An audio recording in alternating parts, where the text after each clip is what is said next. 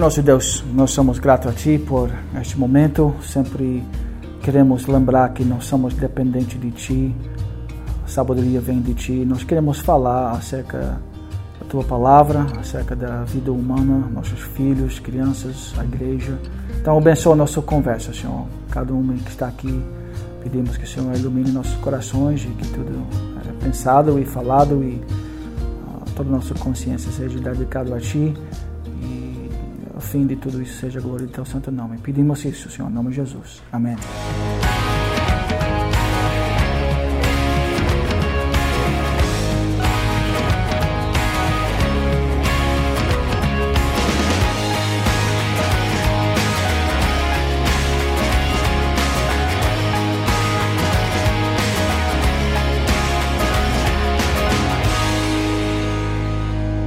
Seja bem-vindo a mais um podcast aqui do Conversa de Impacto. Sou Gabriel CBO e nesse dia eu vou estar tendo a oportunidade de conversar com uma pessoa que eu admiro muito, que é o pastor Douglas Lehman. Vocês acabaram de ouvir ele orando para a gente começar esse podcast e pedindo para que Deus nos ilumine mesmo a mente para que a gente consiga trazer uh, com sinceridade e verdade uh, os princípios do reino, os princípios que Deus deixa muito claro na sua palavra. E para deixar muito claro, você deve ter visto que o português do pastor Lema é um pouco diferente, porque ele é americano, é, ele é missionário aqui no Brasil e por bastante tempo ministrou aulas como professor do Seminário Presbiteriano do Norte, que fica aqui em Recife, o SPN. Ele tem um enfoque bastante interessante e grande na sua área de pesquisa e estudos em aconselhamento bíblico. E ele tem abençoado a vida de muitas pessoas uh, com seus conselhos baseados na palavra do Senhor. E ele hoje é casado com a Lia e tem sete lindos filhos. Só sete. Só sete. Ele quer chegar em doze por aí, né, pastor? Mas seria bom. Por isso. O, o pastor Douglas, ele vai trazer um estudo para nós aqui hoje. E o tema do estudo é o seguinte: a grande meta de Deus para o homem e como ele orienta o foco da nossa educação. Então, se você é pai e mãe e você tem o intuito de educar os seus filhos, como você sabe aqui no podcast Conversa Impacto, nós temos e travamos conversas impactantes exatamente com esse objetivo. O objetivo de fazer com que você tome decisões que glorificam a Deus e vão te aproximar de uma vida mais abundante em todas as áreas. E certamente o tema e esse estudo que nós vamos trazer aqui vai ser uma conversa impactante para te ajudar a construir uma vida abundante no seu lar construir uma vida abundante que glorifica a Deus, forjando nos seus filhos o caráter de Cristo. E você vai entender um pouco melhor o que é essa grande meta de Deus para o homem, para a raça humana e como ele orienta o foco então da nossa educação. Deus é uma pessoa absolutamente, uma pessoa entenda o que eu quis falar, mas Deus, ele é absolutamente preocupado com a educação do ser humano. Não é isso, pastor? Sim, sim, com certeza. Com certeza, né? Deus é criador do céu e terra e ele cria uma humanidade e ele tem um, um, um, meta, né? Que ele criou a humanidade na imagem e semelhança dele.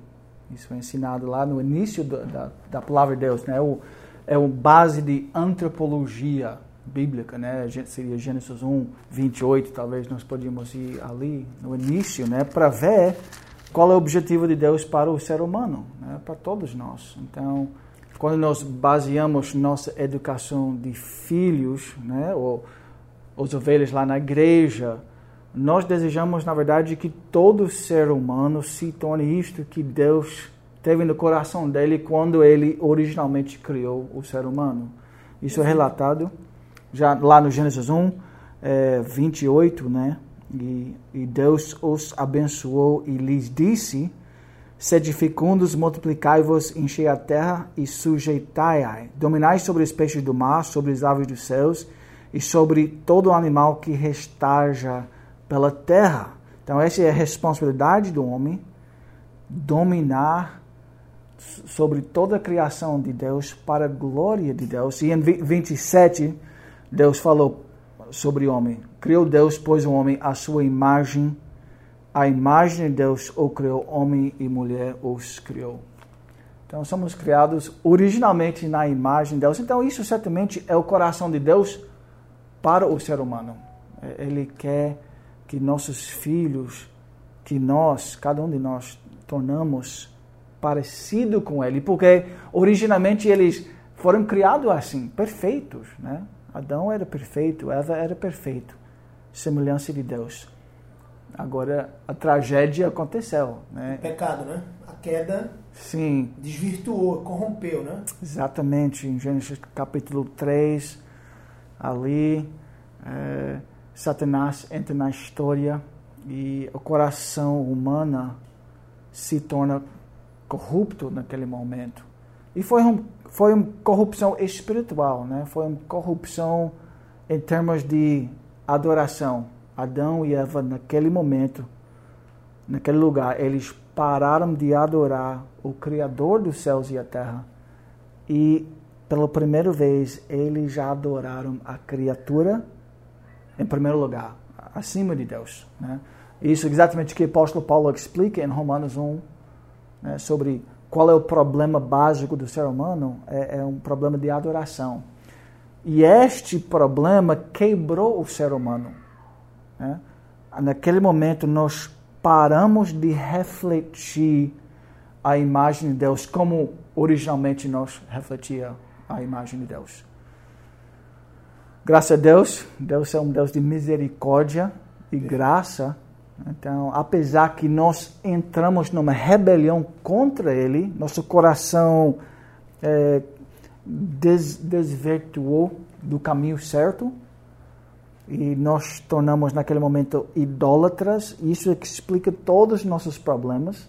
Por isso, nossos filhos nascem com esse problema de adoração. Eles, eles são quebrados espiritualmente e por causa deste um, problema central, todas as outras áreas da vida, os relacionamentos se tornam difíceis, eles brigam com os irmãos, eles são egoístas porque eles têm um problema de egolatria. Né? Eles adoram eles mesmos em primeiro lugar, em vez do, da visão de Deus originalmente, que vocês vão me amar e vocês vão espelhar minha imagem de santidade, de benignidade, de amor, de graça.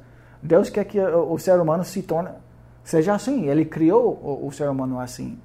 Aí a grande queda aconteceu e o, o ser humano se tornou né, desfigurado do, do, daquele estado belo e original.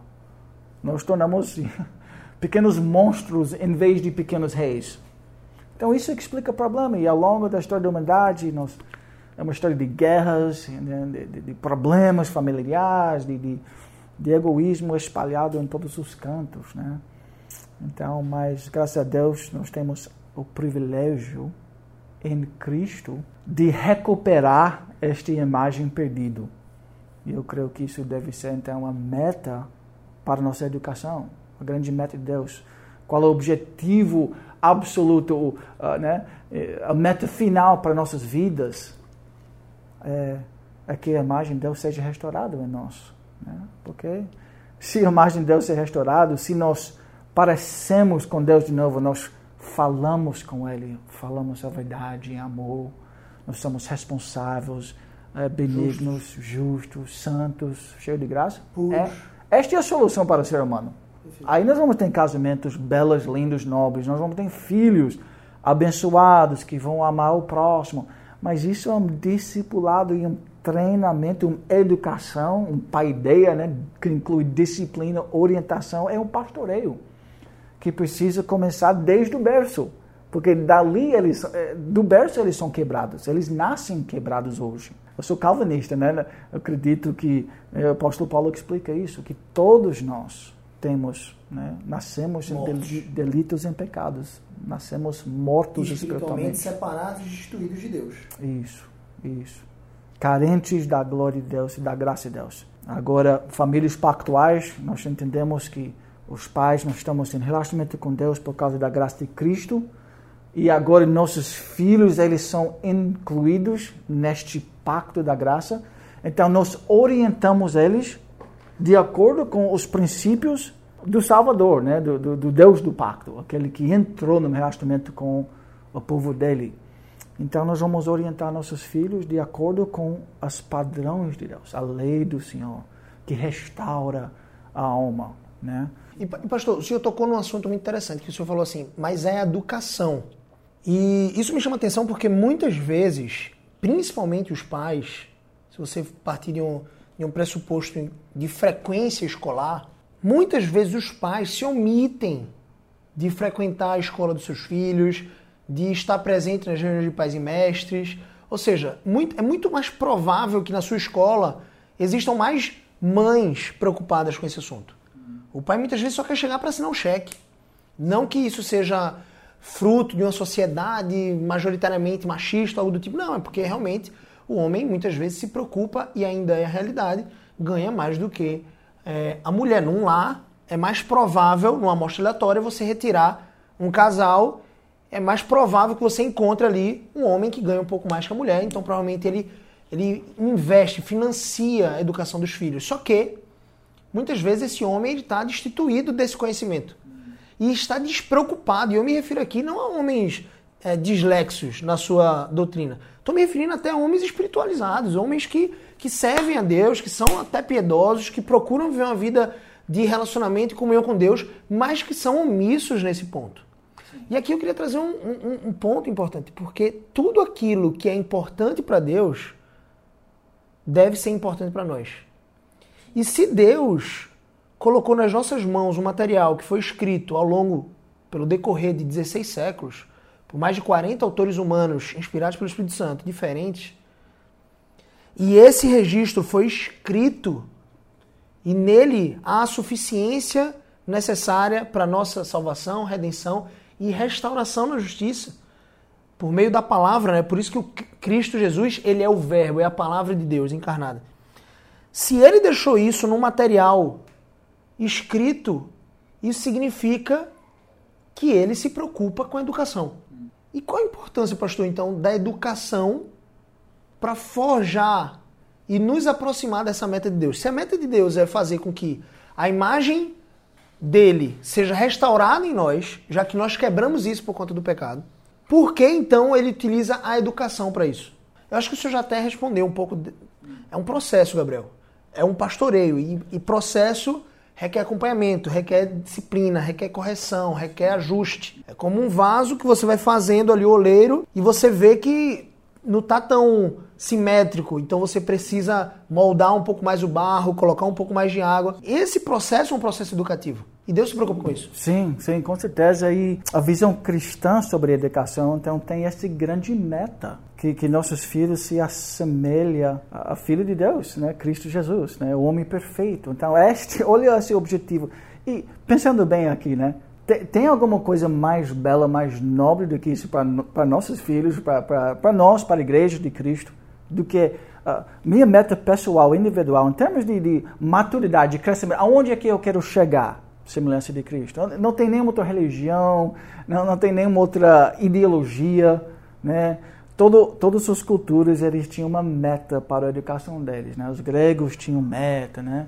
Os chineses tinham meta, mas a Igreja de Cristo nós temos este grande objetivo e glorioso. Então, imagine, né?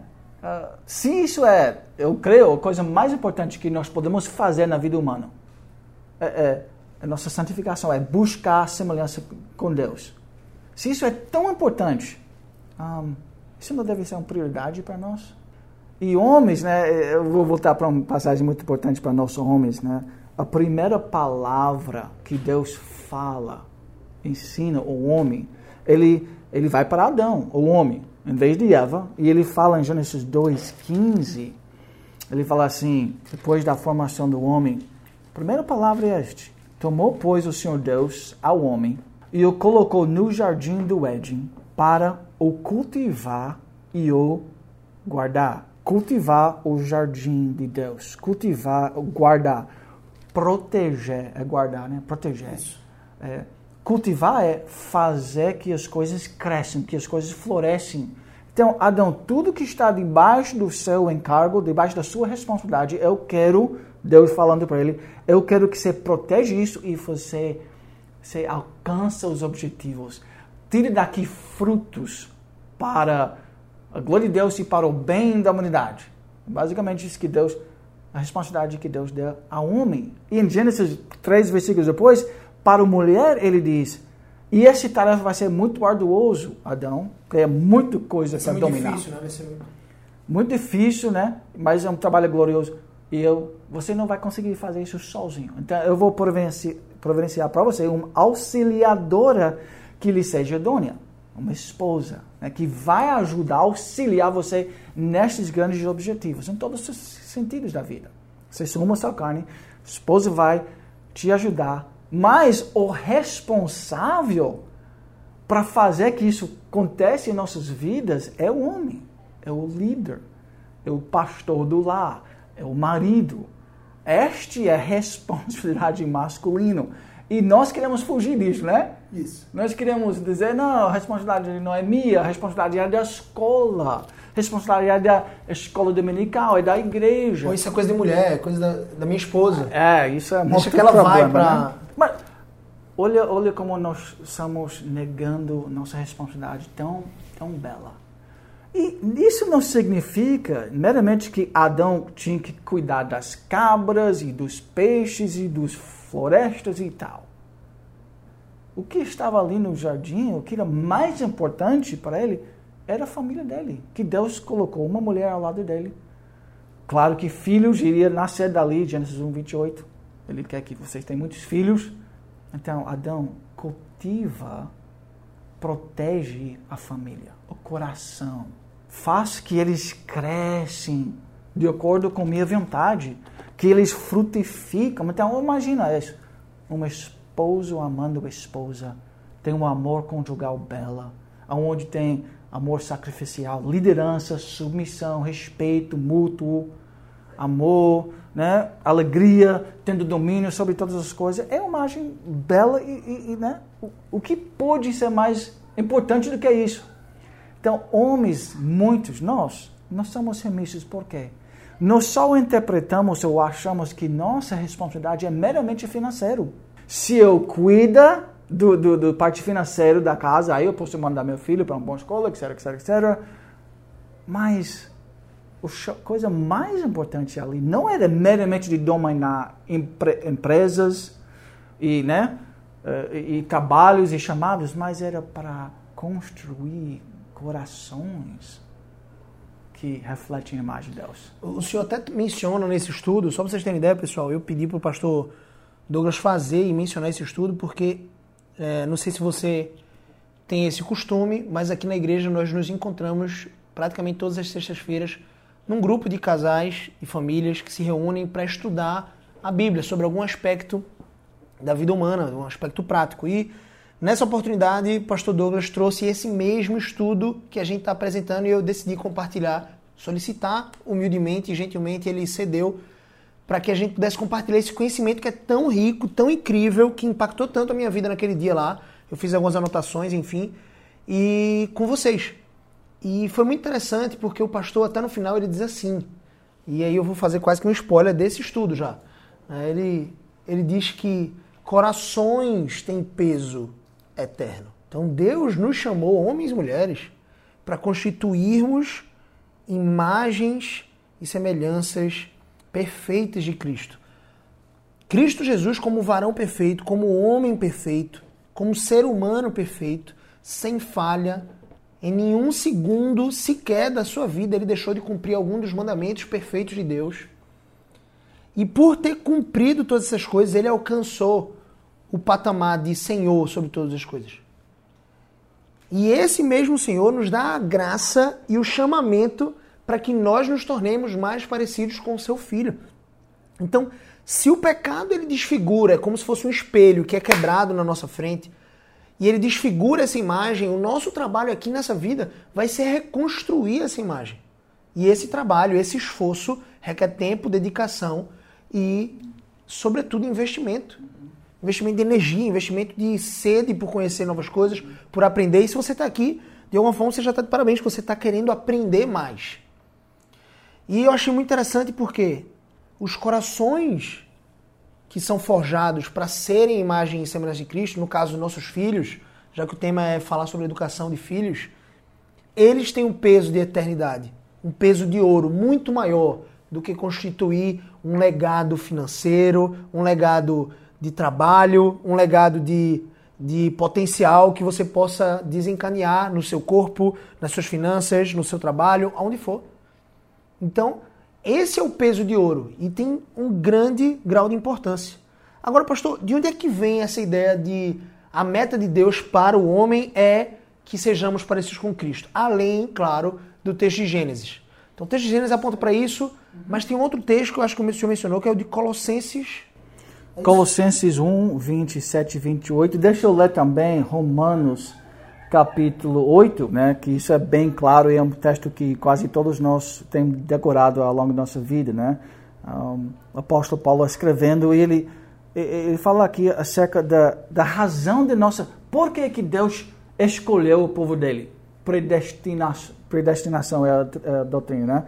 E versículo 29 de capítulo 8, ele responde a esta pergunta. Porquanto aos que de antemão conheceu, também os predestinou para serem conformes à imagem de, de seu filho, a fim de que ele seja o primogênito entre muitos irmãos. Ou seja, a finalidade foi para que fôssemos a imagem do nosso Sim. irmão mais velho, né? o primogênito. Isso, isso. Então, que nós tornamos uma família de Deus, que tem um pai perfeito, tem o grande filho que é Jesus Cristo, e ele deve ter muitos irmãos que, que parecem com ele, que agem com ele. Imagina se se nossas igrejas estavam cheias dessas pessoas, nossas famílias estavam cheias dessas pessoas e que tinha em cada lar um homem que sabia exatamente isso. Este é nosso foco. Isso é prioridade número um. É Glorificar a Deus através desta transformação e educação, pastoreio do lar. Esta é a minha responsabilidade como homem primariamente. Eu tenho, graças a Deus, um ajudante ao meu lado que também reconhece esse grande e nobre objetivo mas isso tem que ser passado para meus filhos, eles têm que entender isso. Se nós tivermos escolas onde tinha diretores e donos e, e professores né, que também tinham esta mesma visão, aí você tem pastor lá na igreja que tem esta visão, presbíteros, diáconos que têm esta visão. Então, todo mundo naquela comunidade da fé está exemplificando este mesmo objetivo. Aí nós estamos crescendo. Isto que vai abençoar, tipo, uma nação inteira. Quando tem igrejas, famílias, líderes, isso começa com o homem, né? Recebendo esta visão. Começa num lar. Começa no lar. Pode ser lá no Iapoque ou no Chuíce, né? enfim. Sim. Pode ser no, quinto, no quinquagésimo andar de um, de, uma, de um prédio, de um edifício que for. Sim. Mas começa ali, no lar. Sim. Ou pode ser é, grande prédio, sim, ali no Nova York ou pode começar na favela mais pobre que existe no Brasil. Isso equilibra todo mundo. Porque um homem rico ou um homem pobre, né? É o mesmo objetivo. Então, um pobre que exemplifica o característico de Cristo, ele é bela, é, ele é um bênção. Então, isso que nós precisamos, né? Isso modifica até a, a nossa cultura. É uma régua de, de equidade. Né? Isso é uma verdadeira reforma. Né? E nós precisamos disso nos nossos dias. E o berço disso é um, uma educação verdadeiramente cristã. Né? Um, um paideia, um, um, treinamento, um discipulado, um pastoreio. Né? E isso tudo começa ali com o pai. A responsabilidade cai nos ombros do pai. Quando Adão não, quando Eva desobedeceu, no primeiro momento, Deus vai atrás de quem? Adão. Adão, onde você estava? Perfeito. Quer dizer, você estava remisso na sua responsabilidade. Né? Então, é, esse, esse é, um, é uma ideia né, bíblica que os homens, nós precisamos capturar isso e reconhecer que, olha, nós vamos ter que ir à guerra. Contra o mundo, contra a carne, contra o diabo, contra o meu próprio coração. E eu tenho que exemplificar isto. E isso é nossa, isso eu preciso de você me encorajando, você precisa de mim, porque nós vamos ser falhos, né? Esse meta é perfeição, então nós vamos ser falhos nisso ao longo da jornada. Mas esse é o objetivo que nós norteia. E é o objetivo de Deus, um, era, era o objetivo do apóstolo Paulo, você mencionou Colossenses Sim. 1, 28. Então, por isso, no ministério dele, né? Você tem o texto ali? Tem. Você pode ler? Se você está com a sua Bíblia aí, abra em Colossenses, capítulo 1, versículo 28 e 29. Diz assim: O qual nós anunciamos, advertindo a todo homem, isso Paulo está escrevendo para os Colossenses, advertindo a todo homem e ensinando, olha a educação aí, a todo homem em toda a sabedoria de Deus, a fim de que apresentemos todo homem perfeito em Cristo, ou seja, semelhante a Cristo. Para isso é que também eu me afadigo, ou seja, me esforço, esforçando-me o mais possível segundo a sua eficácia que opera eficientemente em mim, Paulo. Veja que coisa interessante, ele se esforça, ele trabalha, ele se afadiga, ou seja, fica cansado de tanto labutar em busca desse objetivo, apresentar todo homem, Paulo como pastor, ele tinha responsabilidade sobre várias pessoas.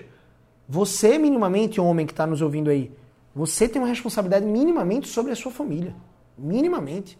Fora o impacto que você pode causar na família. Pastor, eu queria trazer um, detalhe interessante que o senhor mencionou paideia duas vezes. Paideia, só para elucidar um pouco mais pessoal, paideia é um conceito que ele traz um pouco da filosofia da educação, ou seja, a meta da educação. Então, paideia ele, ele aponta para uma disciplina, para um, pra um, um, um, foco específico. Então existe uma paideia, por exemplo, grega. O senhor até mencionou isso no estudo, que os gregos, por exemplo, eles se esforçavam para que em todas as matérias que eram dadas na escola, os seus filhos tivessem um apego à ética e à estética. Esse era o princípio dado por Aristóteles, por exemplo. Então, todas as matérias, todas as ciências que as crianças viam na escola deviam apontar para essa paideia de ética e de estética, para que a sociedade grega continuasse sendo a, e tendo a erudição que tinha, esse reconhecimento global que eles tinham. Os chineses, por exemplo, por muito tempo se esforçaram para que os seus filhos tivessem um apego e o zelo pelas tradições. Então essa é a paideia dos chineses. A paideia de Deus é que nós sejamos mais parecidos com Cristo. Esse é o grande objetivo. E se essa é a paideia de Deus, todas as ciências, todas as matérias que meu filho vê na escola devem apontar para isso. É claro que isso não é tão fácil e prático, porque a maioria das escolas elas não ensinam isso. Por isso que a importância de você, inclusive, é, e a responsabilidade, eu estou entrando na área da minha esposa, Andressa Oliveira, ela é dona uh, de uma escola cristã aqui uh, em Aldeia, Pernambuco, Recife, e é uma escola cristã de educação infantil fundamental e bilíngue. Ela busca, ela sabe das dificuldades de buscar excelência pedagógica, de trazer os conceitos e as matérias que o MEC exige, mas ela sabe da responsabilidade dela enquanto dona de escola, diretora de uma escola, de trazer a paideia de Deus e de fazer com que todas as ciências já apontem para esse Deus, para o Deus verdadeiro. Para moldar o caráter de cada criança ali ao caráter de Cristo e alcançarmos uma sociedade que busca a perfeição, não vai ser perfeita. Perfeição é só quando Jesus voltar ou no céu, na glória. Mas enfim, mas que busca isso, que se afadiga por isso, assim como Paulo se afadiga. Então, assim, a paideia de Deus é essa. Se essa é a paideia de Deus, eu não posso ter uma paideia grega, eu não posso ter uma paideia é, chinesa ou romana ou americana. Não é a civilização americana, ocidental, que deve me orgulhar. Eu devo fazer parte de uma civilização cristã, que coloca Cristo como centro e que a ideia de Deus ela reverbera e repercute em cada mínima área da nossa vida. Por isso que a gente está aqui, Sim. gastando esse tempo, investindo esse tempo para te ajudar, você aí do outro lado, a construir algo de valor. A gente tá ouvindo um barulho aí, pessoal? que a gente tá na, que a gente tá na casa do Pastor Douglas e, como vocês sabem, a gente falou aqui no começo do nosso episódio, ele tem sete filhos. E são sete garotos, então vai ter barulho. Estão não tem jeito. brincando ali fora. Estão brincando lá fora. Fazendo barulho mesmo. É, isso, me, isso me lembra aquele passagem, né? É, segundo Timóteo 3, né? Que, que, que, fala exatamente sobre a paideia de Deus, segundo Timóteo 3, 15 a 17, né? Um, um texto clássico. Que diz, né? Sobre sobre Timóteo, o apóstolo Paulo escrevendo para ele, olha, desde a infância sabes as sagradas letras que podem tornar-te sábio para a salvação pela fé em Cristo Jesus. E este, este Bíblia, né, a palavra de Deus, ele é inspirado por Deus, que é a palavra mesmo de Deus, e é útil para o ensino, para a repreensão, para correção e para a, no grego é paideian, tem dekaiusunen, educação na justiça. Então a palavra de Deus é nosso manual para nos guiar para chegar neste objetivo nobre. a paideia de Deus, então nós temos a paideia de Deus, nós temos o manual de Deus para chegar lá, o currículo de Deus. Ou seja, ele nos dá o objetivo e ele nos dá os recursos, como lá diz lá em 1 Pedro, nós temos todos os recursos espirituais disponíveis, acessíveis, para que nós lancemos mão desses recursos. Muitas vezes a gente está abaixo desses recursos, não é, pastor? E é interessante pensar que se Deus colocou dessa forma que toda a escritura é inspirada por Deus e útil para o ensino, para a repreensão, para a correção, para a educação na justiça, eu não, eu não tenho outro meio de me aproximar dessa paideia de Deus, ou seja, desse objetivo de me tornar mais parecido com Cristo e de forjar isso mesmo, essa paideia no coração dos meus filhos, eu não tenho outro meio que não seja pela palavra de Deus. Ou seja, isso faz com que a pergunta, a pergunta talvez cabal aí, chave, depois de termos entendido o objetivo, que seria como podemos chegar nesse objetivo? Porque uma coisa é qual o objetivo. Depois que eu entendi qual é o objetivo, agora eu preciso saber como chegar. Foi resolvido aqui nesse texto de 2 Timóteo. Ou seja, nós temos um manual dado por Deus, é isso? Sim, exatamente. E o próximo versículo diz: a fim de que o homem de Deus seja perfeito e perfeitamente habilitado para toda boa obra. Então, se nós desejamos que nossos filhos, que nós mesmos, a igreja de Cristo, o povo de Deus, né, se nós desejamos que eles sejam preparados para fazer boas obras, to todas as coisas boas, falar bem, né, ser, ser bom, bons pais, bons homens, bom, bons mulheres, a palavra de Deus é suficiente para guiar eles até aquele objetivo, piedade, né? Que nós vivemos para a glória de Deus. Então, piedade que o senhor se refere, no caso, é se parecer mais com Cristo. Isso, santidade. Santidade. Piedade Sim. é um termo muito conhecido com essa conotação no contexto bíblico, porque se você não está acostumado a ouvir piedade, você vai pensar que é simplesmente se sentir condolente com alguém ou sentir compaixão por outra pessoa. Piedade, no sentido bíblico, é você se aproximar de um padrão de santidade. Santidade não significa.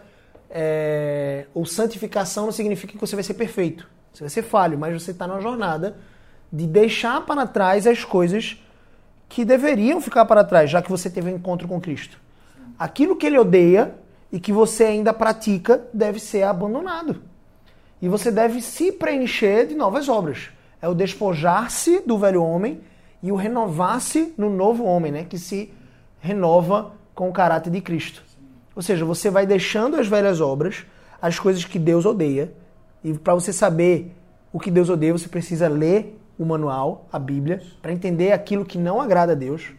Tem gente que pensa, né, pastor, que ah, não, Deus não odeia nada não. Não. Se você ama alguma coisa, você odeia o opositor a isso. Se você ama criancinhas, você vai odiar provavelmente uma pessoa que é pedófila, que quer abusar e tirar a inocência de uma criança, que quer destruir a vida dessa criança. Provavelmente você vai odiar o pedófilo, se você ama uma criança. Então Deus, ele odeia um padrão de pecado. Ele odeia o que Satanás fez. Ele odeia a desobediência. Então, para você entender o que você precisa deixar e abandonar, você precisa ler, estudar as escrituras. Você precisa contar com pessoas mais maduras para te ensinarem, inclusive te encorajarem, te ajudarem a vencer isso, porque é um processo. E esse processo de vencer essas velhas coisas e se renovar nessas novas obras, coisas que agradam a Deus, se aproximar dessas coisas que agradam a Deus, praticando elas na sua vida, aí sim você está na jornada de santificação. Isso, isso aí.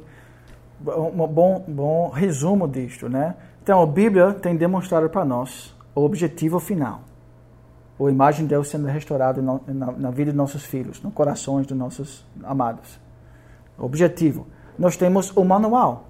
Né? A Bíblia é suficiente para nos guiar chegar até ali. Vai corrigir quando estamos errados, vai ensinar então ele é o manual suficiente e o processo, né, você acabou de mencionar, que é Efésios capítulo 4, né, e outros textos, Colossenses também ensina isso, e ao longo da Bíblia nós recebemos essa instrução, que nós devemos, ao longo de nossas vidas, despojar o velho homem, o velho natureza, a carnalidade, o pecado, sacrificar tudo aquilo e viver, revestir com santidade a lei do Senhor. Então aí a Bíblia é completa em, em, em todos os sentidos. Agora, se cada indivíduo conhecia isto, estava sozinho, né, no interior do coração, lutando em prol deste, deste prática, né? deste, deste santidade, despojando o velho e revestindo com o novo homem que é Cristo em nós. Cada indivíduo está fazendo. Imagina isso. Aí cada pai sabia que isso era responsabilidade para ele mesmo, individualmente, mas também era responsabilidade para ele encorajar isso com a esposa e os filhos. Aí ele mandava, vamos dizer, para a escola aqui no, na aldeia, Eco Prime. Ele mandava os filhos lá e os professores, todos, o elenco ali, também tinha essa mesma visão. Então o pai está entregando os filhos a um lugar que também tem a mesma visão e eles vão se esforçar de fazer isso na própria vida, mas também instruir os filhos neste caminho. A igreja também estava fazendo isso, com os pastores ensinando todo domingo, eh, corrigindo, usando a palavra de Deus. Aí nós temos um, um tela, né? um, um, um teia, uma camada né? de, de, de, de reforços para ajudar a gente a chegar lá. Porque isso, esse processo é muito difícil. Né? Santidade não é natural para nós. Nós precisamos buscar isso. Mas Deus tem dado a nós também as instituições apropriadas para que nós podemos chegar lá. Então, cada um de nós, nossas diferentes áreas e esferas da vida, nós devemos lutar em prol deste grande objetivo. Perfeito. Então, o processo é esse. Só revisando o que o pastor Douglas então disse. Precisamos então nos despojar do velho homem, as obras mortas que não agradam a Deus, nos afastarmos delas que, enfim, representam o primeiro Adão, né, o homem que caiu, que pecou, e precisamos nos aproximar das boas obras, aquelas que Deus preparou de antemão para que andássemos nelas. Essas boas obras são as obras que agradam a Deus, nos aproximando disso, para então sermos revestidos dessas obras que se renovam em Cristo Jesus. Isso você vai encontrar lá em Efésios, capítulo 4, versículo 22 a 28, e também em Romanos 12, versículo 1 a 3. Então, Basicamente, acho que o encorajamento, pastor, é, é a gente entender o qual é a nossa meta, a meta de Deus para a nossa, nossa vida, individualmente e coletivamente, enquanto povo de Deus, entendermos como fazer e qual é o processo. Ou seja, através de quê? Sim, você vai ter que ler Bíblia e você vai ter que orar, papai. E se você está me ouvindo aí, você precisa buscar a Deus de todo o seu coração. Uma coisa que me marcou, que o pastor falou, acabou de falar, foi sutil e eu quero chamar uh, todos os, os faróis da sua mente para isso, dando ênfase para isso. Eu quero que você preste muita atenção nisso. Santidade, se tornar uma pessoa que agrada a Deus, não é natural para nós. Nós não vamos fazer isso de maneira natural, intuitiva. Não é o que você acha do que Deus é, considera bom. É o que está na Bíblia. Algo irrefutável, algo que não balança. Se você está navegando num mar que é muito revolto, você provavelmente vai querer desejar ardentemente estar em águas tranquilas. Se você está no deserto, você vai desejar um cântaro com água, um poço, algo do tipo. Se você está num terreno como um pântano, você vai desejar não cair numa areia movediça. Se você tiver numa areia movediça, você vai torcer para existir algum galho daquelas plantas ali do pântano para você se agarrar. Então você precisa entender que, não sendo natural, você vai precisar se agarrar, buscar, desejar, ler a palavra, desenvolver um relacionamento mais íntimo com Deus e, portanto, orar, conversar com Deus. E é óbvio mencionar que você precisa de acompanhamento de pessoas mais maduras na fé. Você não é a cereja do bolo. Me permita colocar isso para você. Nós não podemos ter uma soberba histórica de pensar que nós somos o dono da razão, o dono da, da toda a verdade. Você não é. Só que existem mais de dois mil anos de história do cristianismo. Fora as tradições judaicas. Mas enfim, se você for pegar só os 2019 anos até aqui, quase 2020, você vai mergulhar em profundidade e profundidade que vão ah, mostrar para sua alma o caminho que você deve seguir. E é claro, tudo que foi escrito por homens piedosos, homens que buscavam a Deus, precisa passar pelo crivo das Escrituras, porque esses homens, tirando a Bíblia, esses homens que escreveram bons livros podem ter cometido alguns deslizes teológicos. Então você precisa confiar em pessoas mais maduras, se aproximar de pessoas mais maduras. Eu sempre digo que nós somos a média das cinco pessoas com quem nós mais convivemos. Então, se você não tiver perto de você pessoas piedosas, pessoas que querem crescer na fé, pessoas que vão te encorajar a buscar mais a Deus, pessoas que vão te ajudar quando você cair, quando você errar, que vão repreender você, que vão te corrigir. Se você não tiver essas pessoas, você não vai se aproximar desse objetivo. Então, Deus nos fez sociáveis para isso, para que nós pudéssemos interagir, compartilhar, não só dificuldades ou ensinamentos, mas também compartilhar encorajamento, exortação. É isso que Paulo exorta. É isso que Paulo fala. Que nós crescemos, cresçamos em exortação mútua para chegarmos a esse objetivo. Não é isso, pastor? Amém. Isso aí. Precisamos nos tornar humildes, né? Para ouvir a palavra de Deus. Somos dependentes de Deus. Nós não somos Deus, nenhuma criatura é Deus. É só Ele que é Deus. E Ele tem falado. É um Deus que fala, que explica, que dá explicações. Então, cabe a nós ouvir obedecer, confiar e viver para a glória dele. Pastor, eu fui muito, fui muito abençoado. Tenho certeza que você aí do outro lado que está nos ouvindo também deve ter aprendido bastante aí com o pastor Doug Lehman. E eu ia pedir para o senhor terminar com oração. A gente começou com oração e a gente terminar Vamos. orando. Vamos orar. Mais uma vez, nosso Deus e, Pai, Criador dos céus e a terra, no mesmo momento aquele que tem nos amado em Cristo Jesus, um amor tão grande, tão belo, tão nobre. Um, um, o Senhor tem concedido a nós um resgate eternal, onde nós podemos se tornar de novo parte da tua família, sentar ao redor da mesa contigo para toda a eternidade. Comunhão reestabelecida por causa do amor de Cristo e por causa da grande obra e sacrifício de Cristo. Ajuda-nos a te servir com alegria, ajuda-nos a entender seus grandes propósitos para a vida humana que nós podemos desejar isso dia por dia. Confessamos que nós somos falhas nisso como homens, particularmente como líderes do lar. Nós temos deixado muito para trás. Uh, ajuda-nos, perdoa-nos e ajuda-nos a erguer de pé de novo para te seguir com humildade e com adoração até o santo nome. Em nome de Jesus Cristo é que nós oramos. Amém. Amém.